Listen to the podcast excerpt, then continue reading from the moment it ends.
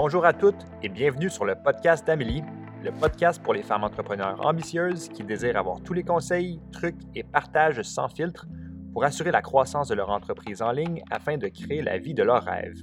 Amélie, une entrepreneure née, est présidente de l'entreprise MQ Consultation Inc. À chaque semaine, elle vous reçoit avec un nouvel épisode afin de faire grandir votre entreprise tout en vous aidant à naviguer le parcours entrepreneurial avec confiance. Dans les prochaines minutes, ce podcast vous aidera à déployer votre leadership unique et vous aidera à découvrir la meilleure version de qui vous êtes. Sans plus tarder, je vous présente votre hôte, Amélie Riendo. Bonne écoute! Allô tout le monde, bienvenue dans un nouveau podcast. Aujourd'hui, je vous montre la méthode exacte ou plus ou moins exacte parce que ça dépend de chaque entreprise, mais la méthode qui, selon moi, est une recette gagnante pour arriver à 50 000 de cash par mois. Donc, juste pour la terminologie, qu'est-ce que ça veut dire cash par mois? Ça veut dire la quantité d'argent qui entre en liquidité dans le compte de l'entreprise. Donc, ça compte pas les ventes qui sont projetées pour les prochains mois. Donc, par exemple, des plans de paiement ou des factures qui ne sont pas encore encaissées. Euh, donc, on va voir comment y arriver. Puis, bien entendu, c'est important aussi de considérer les ventes totales de l'entreprise qui sont projetées. On va vraiment s'attarder à aujourd'hui comment on peut arriver à cette entrée d'argent-là parce que l'entrée d'argent, les cash flows, est tellement important pour pouvoir croître son entreprise. Donc, on plonge dans l'épisode, prends un cahier de notes, installe-toi confortablement et j'ai hâte de pouvoir t'aider à développer ton entreprise de service. On va vraiment parler plus particulièrement de ça aujourd'hui. Et n'hésite pas si jamais tu aimes ce podcast à partager dans tes stories l'épisode, à partager à ton ami peut-être entrepreneur le podcast. C'est toujours apprécié d'avoir votre support pour le podcast. Un grand plaisir de vous avoir aujourd'hui avec moi et on démarre maintenant.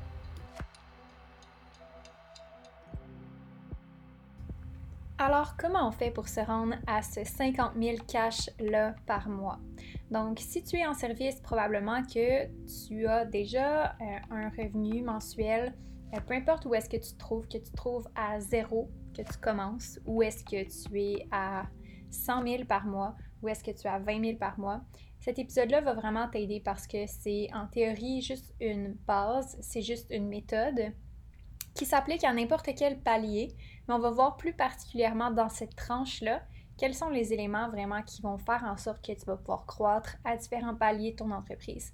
Chaque palier pour chaque entrepreneur est différent. Chaque apprentissage euh, par rapport à son parcours est différent.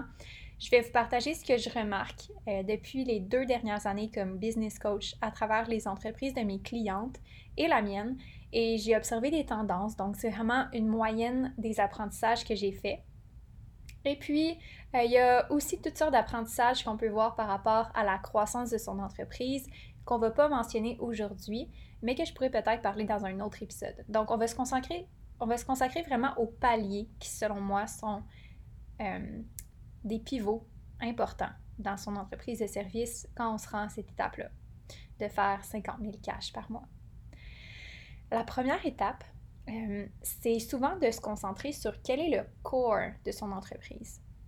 La chose qui est le plus souvent manquée, c'est de savoir exactement quelle est notre proposition unique dans le marché. Qu'est-ce qui fait en sorte que moi, je vais voir toi plutôt qu'un compétiteur? Qu'est-ce qui fait en sorte que toi, tu es spécial ou que tu as quelque chose d'unique à apporter? C'est pas pour dire que tu n'as rien de spécial, mais c'est de savoir vraiment comment tu te différencies. Et euh, pour ça, ça prend vraiment une solide structure au niveau de sa communication marketing, puis ça prend une clarté immense au niveau de son message. Quand on commence, c'est pas suffisant de dire je veux aider les femmes à gagner confiance en soi. Et ça, je l'ai appris plus tard parce que j'ai réalisé que c'était pas assez clair pour elles comment je pouvais les aider concrètement et de quelle façon mon entreprise leur permettait de gagner confiance en soi, de façon plus particulière, donc qu'est-ce qui était unique à mon entreprise. Donc, commencer par une offre principale, mais aussi de se positionner dans son marché pour être capable d'avoir un élément différenciateur qui nous permet de se distancer de la compétition juste à cause qu'on est unique dans ce qu'on fait. Donc, euh, commence par bâtir une offre, une chose qui te permet de vraiment pouvoir te distinguer, on va prendre par exemple euh, Elon Musk avec c'est Tesla. Donc, il a sorti un premier modèle pour pouvoir bâtir le concept de rendre les voitures électriques accessibles, tendance, mode et aussi performantes. Donc, ça, c'était sa mission.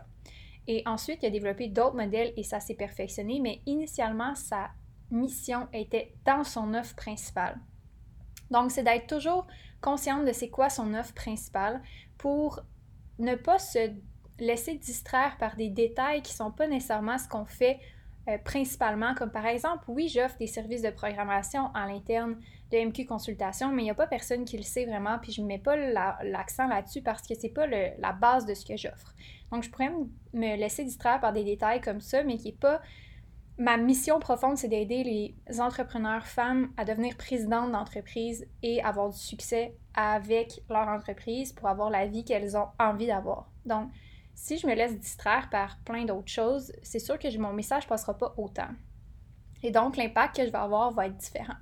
On a toutes vu une entreprise qui offre un peu n'importe quoi, tu sais, comme une cantine qui offre un peu de tout, mais un peu de rien en même temps, qui n'ont pas de spécialité, puis qui sont juste une cantine parce qu'ils ont plein d'options, comme par la bande, par défaut, plutôt que d'être la cantine pour aller manger des hot dogs ou la cantine parce que euh, l'ambiance est incroyable ou je donne l'exemple de la cantine parce que souvent, ce que j'ai l'impression, c'est quand il y a des entrepreneurs qui sont mêlés par rapport à leur offre, c'est que leur offre ressemble un peu à une poutine. C'est qu'il n'y a pas de clarté par rapport à qu'est-ce qu'ils font, qu'est-ce qui les différencie, qu'est-ce qui est unique et ils sont un peu dispersés par rapport à ces efforts-là qu'ils mettent dans leur marketing, dans leur offre.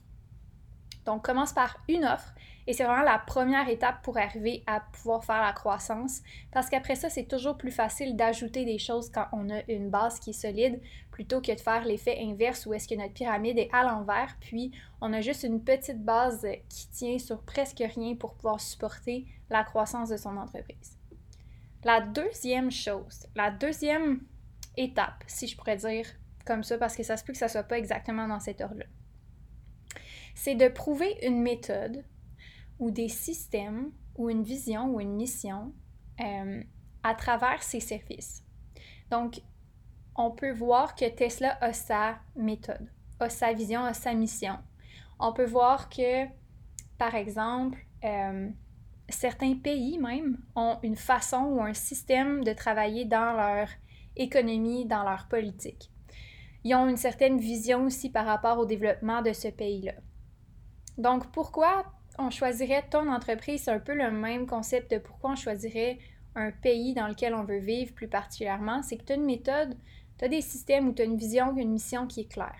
Et ça n'a pas d'importance que tu plaises à tout le monde, ça a d'importance que ça soit clair et que ça soit en alignement avec tes valeurs. Qu'est-ce qui est important selon ta vision des choses? Parce que être entrepreneur, c'est d'être visionnaire. Puis je mets l'accent là-dessus parce que c'est important de se différencier, puis c'est important d'avoir ses propres outils et ses propres méthodes, euh, parce que c'est comme ça que les gens vont vraiment faire, OK, je t'aime toi ou je t'aime pas toi. Puis en réalité, on veut que les gens euh, nous déplaisent à un, moment donné. On veut que les gens nous déplaisent, excuse-moi, je voulais pas dire ça. on veut que les gens euh, nous apprécient pour qui on est, vraiment. Donc, et nous ignorent si c'est pas pour eux. C'est vraiment ça qu'on veut. On veut polariser, en fait, l'audience de plus en plus parce qu'éventuellement, en le faisant de la bonne façon, on va vraiment attirer nos clients idéaux. Donc, cette méthode, cette méthode-là ou ces systèmes-là, ça se développe vraiment à travers travailler avec vos clients idéaux. Et plus que vous allez travailler avec vos clients idéaux, ça ne sera pas parfait tout le temps, mais vous allez voir des patterns, vous allez voir des choses qui reviennent souvent. Comme par exemple, j'avais beaucoup de clientes qui me revenaient avec le manque de clarté par rapport à leur prix ou par rapport à leur offre. Donc, clairement que ça fait partie de ma méthode de parler de ces sujets-là. Donc, il y a souvent des choses qui vont revenir dans l'accompagnement que vous allez offrir, dans le service que vous allez offrir. Donc, c'est d'être capable de créer une méthode ou un système qui est propre à vous par rapport aux besoins récurrents de vos clients et d'être capable de résoudre ce problème-là d'une façon unique qui est propre à votre entreprise pas comment un autre personne le fait, pas comment une autre agence le fait, pas par rapport à qu'est-ce que vous pensez qui est bon pour vos clients, mais vraiment qu'est-ce que vous décidez que vous offrez à vos clients. Et quand je dis de prendre son leadership, c'est aussi d'être capable de, à cette étape-là, dire nous, on fait pas ça. Nous, on n'a pas cette approche-là ou nous, on n'a pas cette vision-là. C'est souvent plus une question à cette étape-là de dire non que de dire oui. Donc, non, on ne fait pas ça comme ça, ou non, c'est pas notre mission ou c'est pas notre vision, plutôt que dire oui, on veut faire ça, oui, on veut faire ça, oui, on veut faire ça. Donc, souvent, à cette étape-là, c'est d'éliminer certaines choses pour se concentrer sur une façon de faire et une vision commune. La troisième étape, euh, c'est de décupler vraiment ce qui fonctionne. Et il y a tellement d'entrepreneurs qui essayent de se casser la tête avec des nouvelles choses alors qu'ils pouvaient juste miser sur qu'est-ce qui marche déjà et perfectionner ce qui marche déjà. Euh, quand on s'en va dans plusieurs directions à la fois, comme par exemple lancer une chaîne de podcast, lancer, une chaîne YouTube, partir son infolettre, lancer son site web, on, en fait, on diminue les résultats qu'on a pour chacune de ces choses-là. Donc, en se concentrant sur ce qui marche déjà, en partant de la base, en partant de dire, OK, nous, on a réalisé que dans nos appels de vente, on, fait un taux de conversion de 50 fait dans tous nos appels de vente, on en a peut-être 10 par semaine, il y a 50% des gens qui disent oui.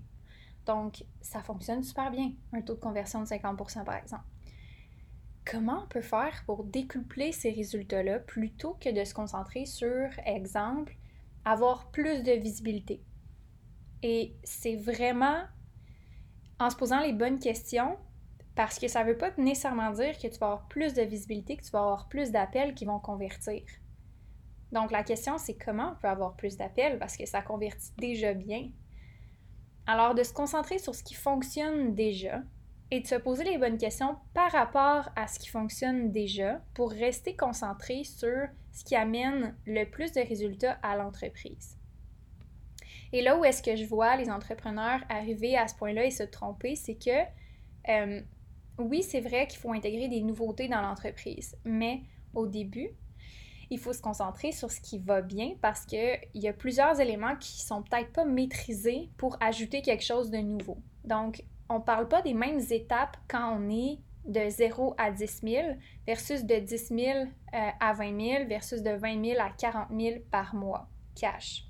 C'est vraiment une, autre logistique, une autre façon de penser à chaque palier. Puis là, j'essaie de simplifier quelque chose qui est beaucoup plus complexe en ce moment, juste pour rendre ça accessible, puis rendre ça, euh, en fait, vulgariser le tout pour le mettre en état pour que ce soit clair et visuel et compréhensible, mais c'est vraiment quelque chose qui pourrait peut-être arriver même dans une autre étape, par exemple, de juste fonctionner par priorité sur qu'est-ce qui marche en premier pour après ça ajouter d'autres choses. Ça pourrait être quelque chose qui arrive aussi quand on est à 30-40 000 puis on veut se rendre à 50 000.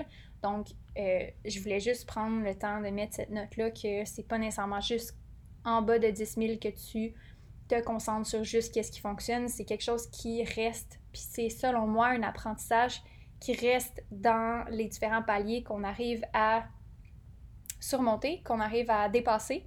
Et ça, c'est la note que je veux apporter, c'est que tout ce que j'ai mentionné depuis le début, ça s'accumule donc.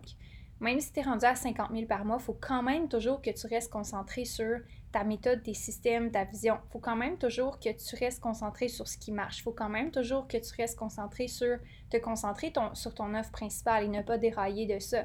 Donc, ça va m'arriver à certains moments que des clientes vont venir me voir, puis ils vont être rendus à 20-30 000 par mois, puis ils vont me dire J'ai l'impression que je suis all over the place, puis j'ai pas nécessairement de résultats en ce moment.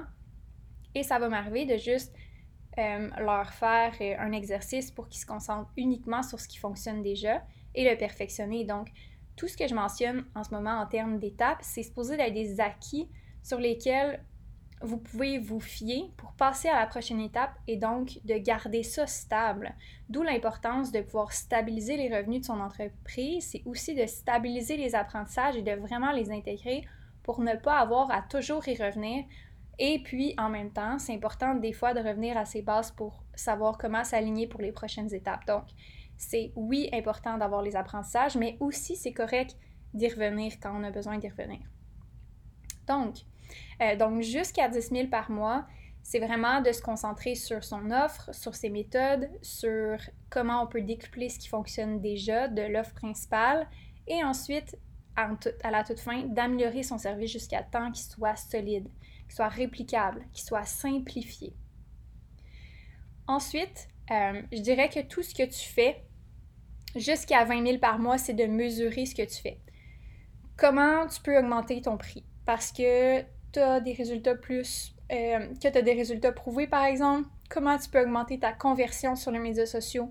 Donc, mesure tout ce que tu fais, euh, puis vois comment tu peux l'améliorer. Et généralement, ça n'en prend pas beaucoup pour te rendre à 20 000 par mois.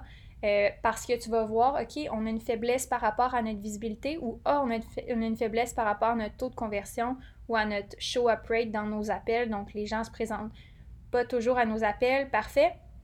Je vais engager mes faiblesses, je vais engager des gens qui vont pouvoir m'aider avec ça. Donc, je vais engager, exemple, une adjointe qui va faire des suivis ou qui va faire des appels avec les gens avant les appels pour être sûr que les gens se présentent aux appels.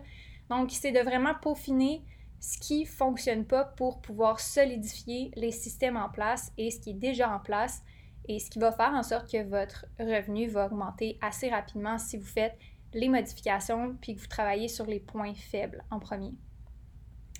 Jusqu'à temps que, peut-être la prochaine étape, c'est que tu doubles sur ce qui fonctionne. Donc, une fois que tu connais bien ton modèle, que tu es assez stable dans ton revenu, que tu fais environ 200 000 par année, et que tu es vraiment clair sur d'où est-ce qu'ils viennent tes clients, qu'est-ce que tu offres, comment tu te différencies, c'est quoi les résultats que tu peux offrir, que tu perfectionnes ton service, qu'il y a plusieurs étapes qui sont automatisées, que tu as des faiblesses sur lesquelles tu as pallié pour augmenter ton revenu, il faut que tu doubles sur qu'est-ce qui fonctionne.